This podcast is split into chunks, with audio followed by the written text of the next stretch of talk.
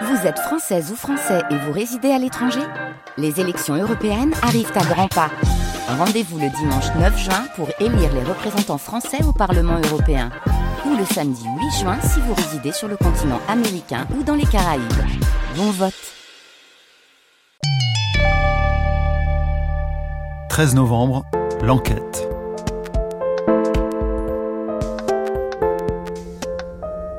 Une série en podcast de France Inter. Il y a des mecs qui sont arrivés, ils ont tiré. Deux très fortes explosions. Je suis venu au une expérience. Moi, si je veux, je rentre en France et je fais tout péter. C'est à toi d'aller te faire exploser. Et du coup, de mourir à ce moment-là. Épisode 3 Les nouveaux arrivants.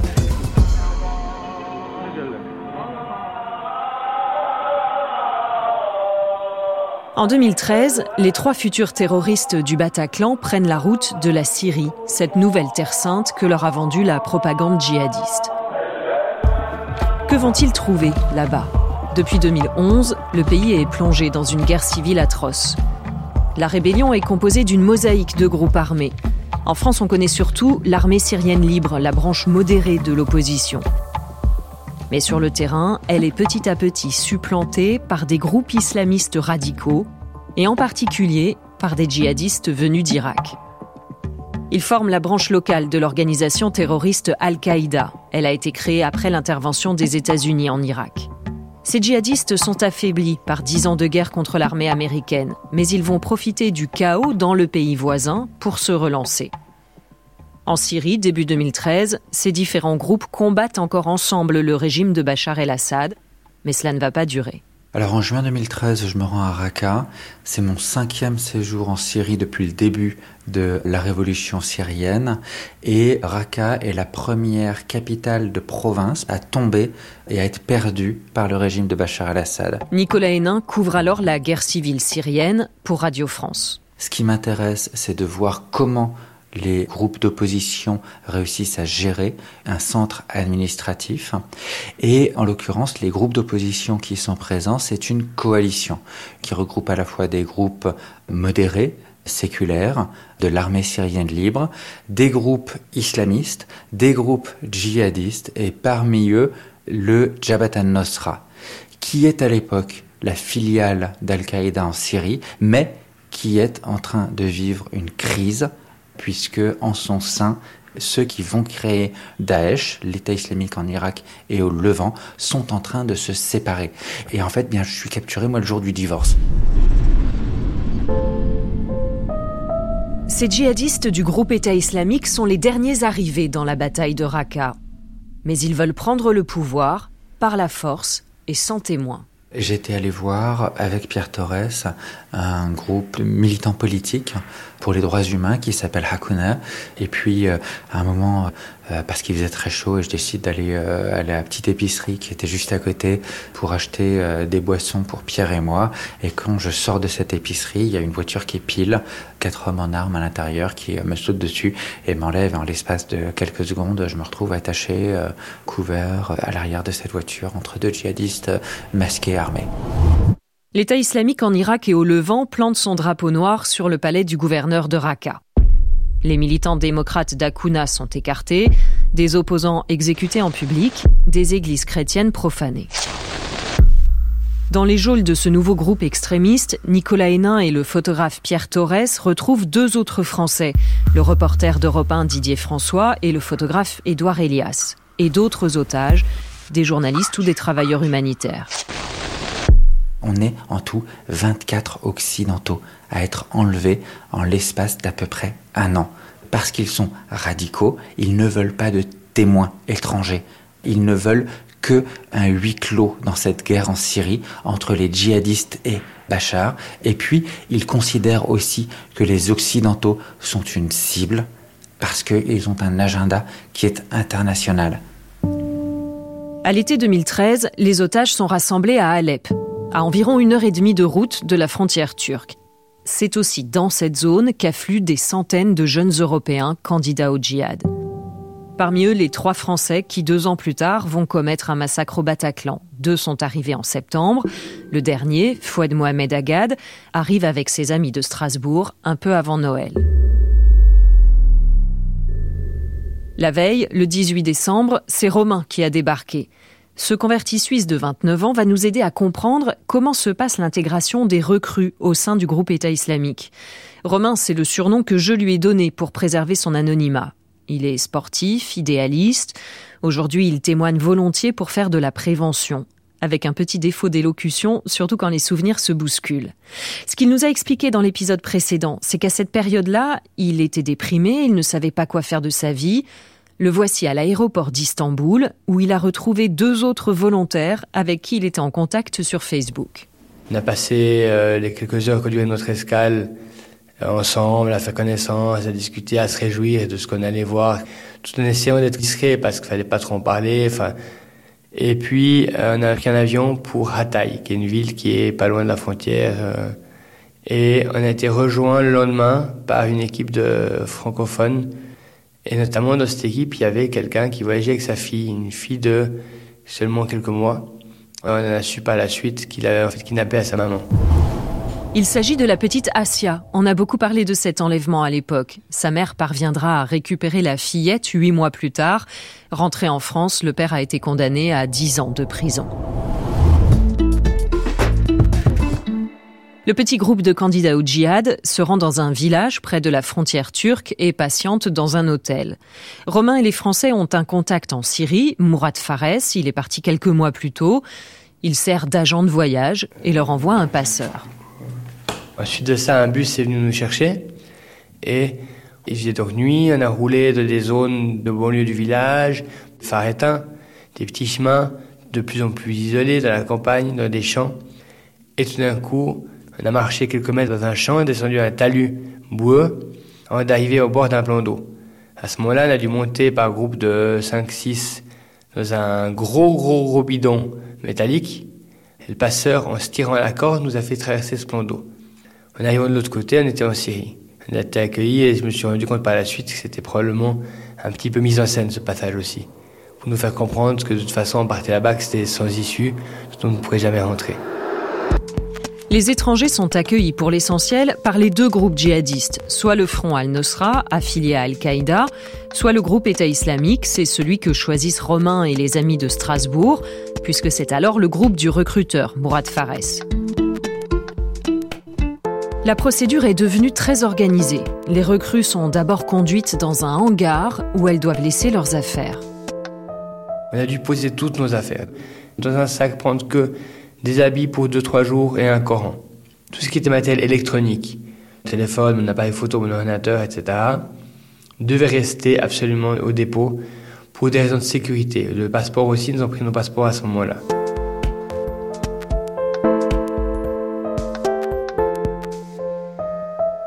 Le groupe État islamique n'est pas encore à la tête d'un grand territoire, mais il a déjà un côté administratif, bureaucratique. On a dû remplir des fiches en expliquant juste nos informations de base, nos contacts de familiaux, leur numéro de téléphone. Un bon paquet de ces fiches seront dévoilés plus tard par un défecteur. C'est ce qu'on a appelé dans les médias les Daesh Leaks.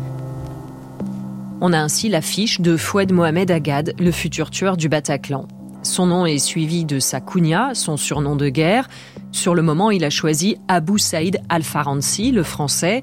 Très vite, il se fera simplement appeler Abu Foued. Il y a sa date de naissance, il a 21 ans, le lieu, Strasbourg. Sa date d'arrivée dans le calendrier islamique, avec un convertisseur, cela donne 19 décembre 2013. Cela correspond. À la rubrique Connaissance de la charia, la loi islamique, il a coché la case basique. C'est le niveau le plus bas. Fouad Mohamed Agad a laissé le numéro de téléphone de sa mère. C'est pour la prévenir en cas de décès, m'explique Romain. Il précise qu'un décès est considéré comme une bonne nouvelle. Mais ce n'est pas seulement par prévenance que le groupe État islamique recueille ces informations. Le climat est un climat de méfiance parce qu'ils nous font croire qu'on est les bienvenus, qu'on a bien fait les paroles. C'est comme ça qu'ils recrutent des gens d'ailleurs aussi. Maintenant, ils nous font croire qu'ils peuvent se renseigner sur les informations qu'on leur a transmises, et sûr sur la vérité de crainte qu'on soit des espions en fait. Et s'ils apprennent qu'on est un espion, on allait très très mal finir, clairement par une exécution. Il est arrivé que l'organisation terroriste demande à un de ses sympathisants en France de se renseigner sur un combattant arrivé en Syrie. Les affaires que les recrues ont laissées au dépôt vont être inspectées. On le verra dans un prochain épisode. Je reviens aux fiches du groupe État islamique. Il y a une ligne qui frappe au milieu. Il faut choisir entre combattant et martyr ou ingimazi, un terme difficile à traduire. En fait, l'organisation repère les candidats pour des attaques suicides ou des missions d'infiltration très risquées où l'homme porte une ceinture d'explosifs pour ne pas être capturé. Je ne sais pas si Romain l'avait bien compris dès ce moment-là. Mais quand les recrues sont amenées pour dormir dans une grande maison, une madafa, une maison d'hôtes, Là, il réalise qu'il a un choix à faire. Et en arrivant à la Madafa, on a dû choisir dans quel étage on voulait aller de la maison, l'étage du bas ou les étages du haut? Les étages du haut nous laissaient la possibilité de vouloir mourir en combattant, alors que l'étage du bas était destiné à ceux qui voulaient mourir en faisant un attentat suicide. On n'avait aucune solution où il était prévu que nous survivions. Ce qui m'a d'ailleurs un peu surpris. J'ai choisi d'aller l'étage du haut en espérant avoir plus de possibilités de mouvement il y a des gens qui choisissaient l'étage du bas? Oui. Des, Français aussi? Bah, des, gens de toutes origines. Si vous voulez, le suicide est interdit dans l'islam. Il nous faut comprendre aussi que si on va là-bas, qu'on peut mourir en martyr, en se rendant utile à la population et du coup être jugé pour aller au paradis, selon leurs promesses. Et pas être jugé comme quelqu'un qui veut se suicider, qui à ce moment-là euh, serait jugé égoïste et n'irait en enfer à tout jamais. Romain se souvient que sur une centaine d'hommes, une quinzaine occupaient l'étage du bas. C'est des gens qui passaient leur journée entière à prier. Ils étaient convaincus que c'était le mieux qu'ils pouvaient faire de leur vie. C'est aussi des gens qui avaient des difficultés, comme tous les autres, être partis en Syrie, dans leur pays d'origine. Ils étaient de mémoire, je dirais une quinzaine environ, mais peut-être un peu plus, peut-être vingtaine, à cet endroit-là.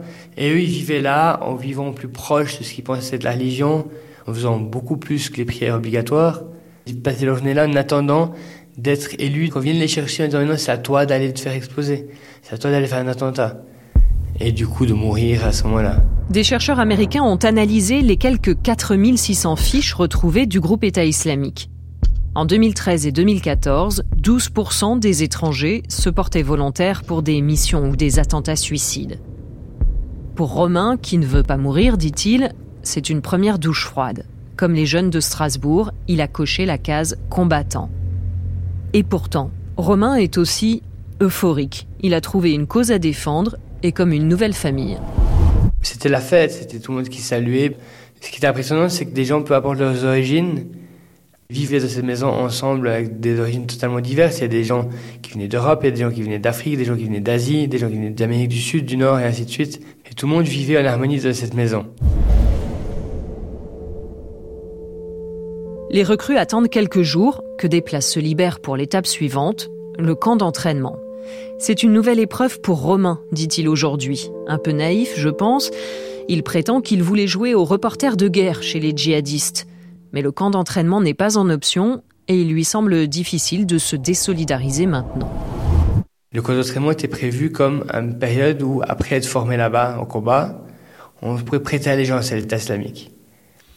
Le camp d'entraînement avait une réputation d'être lointain, d'être distant, d'être au milieu du désert, d'être éprouvant. Et du coup, on est parti dans un bus, on a dû se bander les yeux, soi-disant toujours pour des raisons de sécurité. Au final, je l'ai remarqué. On s'était arrêté, le conducteur du bus nous faisait des secousses, alors qu'en fait, au final, nous allions dans un lieu qui était très très proche de cette fameuse Madafa où nous étions avant. On a fait un petit tour. Le trajet a duré officiellement trois quarts d'heure, à peu près pour au final ne parcourir que quelques kilomètres. Le camp est dans un parc qui apparemment devait avoir servi avant comme parc d'attraction pour des jeunes. Il y avait une piscine, qui était à ce moment-là vide. Il y avait des petites cages où apparemment ils mettaient des oiseaux là-bas dedans, apparemment, et une zone récréative, des balançoires, un terrain vague où on nous faisait courir des fois là-bas. C'était quoi l'entraînement du coup? C'était euh, sport, religion, armes L'entraînement de la période où j'y ai passé du temps là-bas était uniquement euh, sportif et quelques théories. Théories en arabe, ils nous présentaient un petit peu certaines armes, comment démonter une Kalachnikov, la remonter. Beaucoup d'entraînements étaient au niveau de l'entraînement physique, la course, des changements de position, se lancer à terre, changer de position pour être discret, et ainsi de suite pour être prêt à tirer mais jamais l'exercice de tir. L'entraînement au tir est sommaire, sans doute parce que les munitions coûtent cher. Une recrue doit souvent s'acheter sa Kalachnikov, l'équivalent de 1500 euros. Romain affirme qu'à ce moment-là, il a juste envie de rentrer en Suisse. Il a attrapé la grippe, qui lui fournit une excuse pour éviter le plus possible de s'entraîner. De plus, comme deux des futurs terroristes du Bataclan, il ne maîtrise pas l'arabe. Il faut trouver un autre volontaire pour traduire les leçons.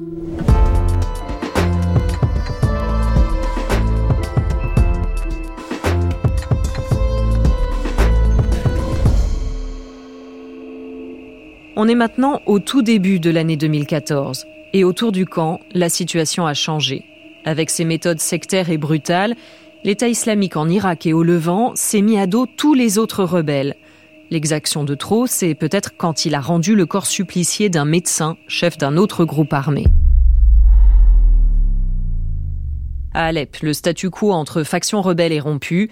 Romain comprend que son groupe, qu'il appelle Daoula Islamia en arabe, se bat désormais contre l'armée syrienne libre. Personnellement, je ne voulais pas mourir. J'ai accepté de prendre le risque, mais j'ai toujours au fond de moi l'idée d'essayer d'être utile à la population contre l'oppresseur qui était quand même encore Bachar el-Assad. Ce qui s'est passé, c'est que j'ai très vite compris qu'à ce moment-là, les choses avaient changé. Parce que à cette période-là, l'armée syrienne libre veut défendre une démocratie. Et les idées du groupe que j'étais parti rejoindre sont que la démocratie serait, selon eux, contraire à l'islam. Ce qui n'est d'ailleurs pas vrai. Et du coup, ils se sont séparés du groupe de l'armée syrienne libre jusqu'au point de les combattre. À cette période-là, ils se combattaient entre eux. Et Daoula Islamia était presque à ce moment-là prêt à défendre plus des idées de Bachar al-Assad que des idées de la démocratie, de l'armée libre, de la population qui se révoltait. Ce qui m'a d'ailleurs profondément choqué aussi. Des checkpoints ont surgi un peu partout. Après le camp d'entraînement, les recrues sont envoyées faire des tours de garde. À peine deux jours plus tard, deux frères du groupe de Strasbourg sont tués. Foued Mohamed Agad envoie à sa famille en France ce commentaire plutôt sec. C'était leur heure, faut être heureux qu'ils sont partis ici au Cham. Pourtant, d'autres Français sont ébranlés dans leurs convictions, pas seulement parce qu'ils sont soudain confrontés à la réalité de la guerre, mais à cause de cette grande discorde, la fitna, disent les djihadistes. Les deux frères de Strasbourg ne sont pas morts en combattant le régime de Bachar el-Assad, mais c'est un comble dans un affrontement avec d'autres djihadistes du front al-Nusra. Même le recruteur Mourad Fares tente de convaincre les Français de quitter le groupe État islamique. Il n'est pas écouté. Six mois plus tard, Mourad Fares quittera la Syrie et ira se livrer aux autorités françaises. Pour l'heure, l'organisation terroriste, isolée, a besoin d'argent. Elle tente de monnayer ses otages. C'est ce que perçoit Nicolas Hénin depuis sa cellule sinistre et froide.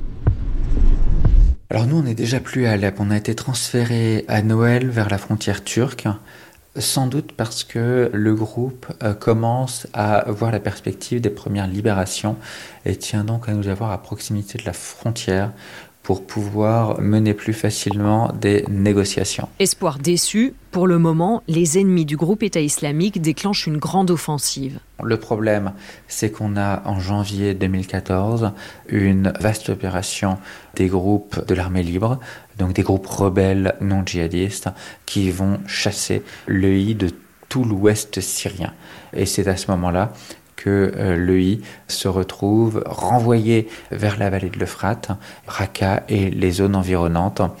Et donc, eh bien, on a une, une immense évacuation. Et pendant trois jours, on va être euh, ballotté d'abord dans des voitures, puis à l'arrière d'un camion, au sein d'un convoi qui est colossal, qui fait sans doute des centaines de véhicules, puisque tous les combattants de l'EI, leurs partisans, leurs familles, se retrouvent avec euh, armes et bagages migrés vers Raqqa. Comme on est une partie de leur trésor de guerre, on est transporté euh, dans ce convoi. Romain est aussi pris dans cette immense évacuation d'Alep qui commence. On arrive là-bas, c'était le branle-bas de combat, ça bougeait dans tous les sens, tout le monde qui courait à droite à gauche, beaucoup de gens dans ce dépôt bâtiment.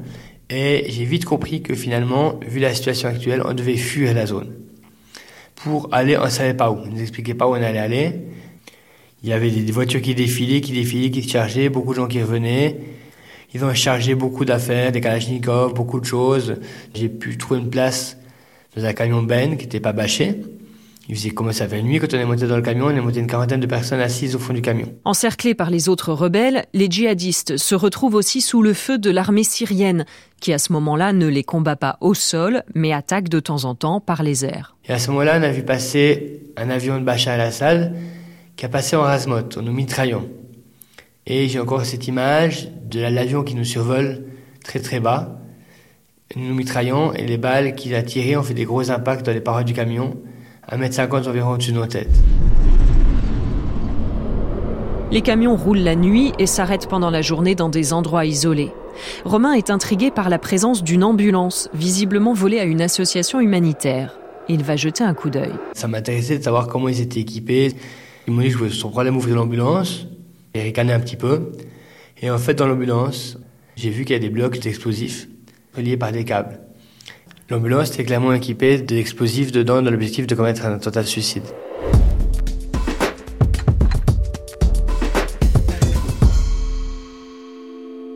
Dans le convoi qui fuit Alep s'entassent donc les combattants, des familles et les précieux otages occidentaux. Avec Nicolas Hénin, ils sont confiés à des djihadistes francophones. C'est Najim Leshraoui qui est en charge des opérations de transport d'otages. Dans cette voiture, je me retrouve avec Najim Lashraoui qui est à la place du passager avant et un autre francophone qui est au volant, mais qui dissimule qu'il parle français. Najim Lashraoui deviendra l'artificier des attentats du 13 novembre à Paris et il mourra dans l'attentat suicide de l'aéroport de Bruxelles.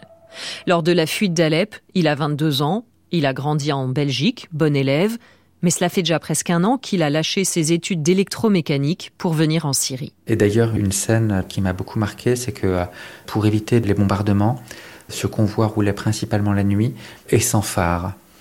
À un moment, je sens un, gros choc dans la voiture. Les deux euh, à l'avant, euh, donc Abou Ahmed et Najim Lashraoui, poussent une exclamation religieuse et je demande mais qu'est-ce qui s'est passé? Et ils me disent ah, on a roulé sur un enfant.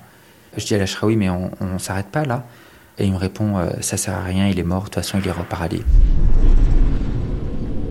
Nicolas Hénin n'a pas identifié le deuxième homme à l'avant de la voiture, celui qui veut cacher qu'il parle français. Abou Ahmed, c'est un surnom courant au sein de l'État islamique. Mais il pourrait s'agir d'un des commanditaires du 13 novembre, le belge Oussama Attar. Je vous en reparlerai plus tard.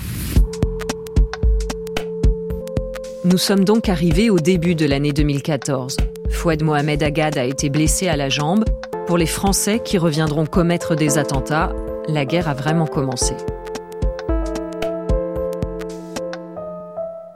13 novembre, l'enquête est un podcast de France Inter.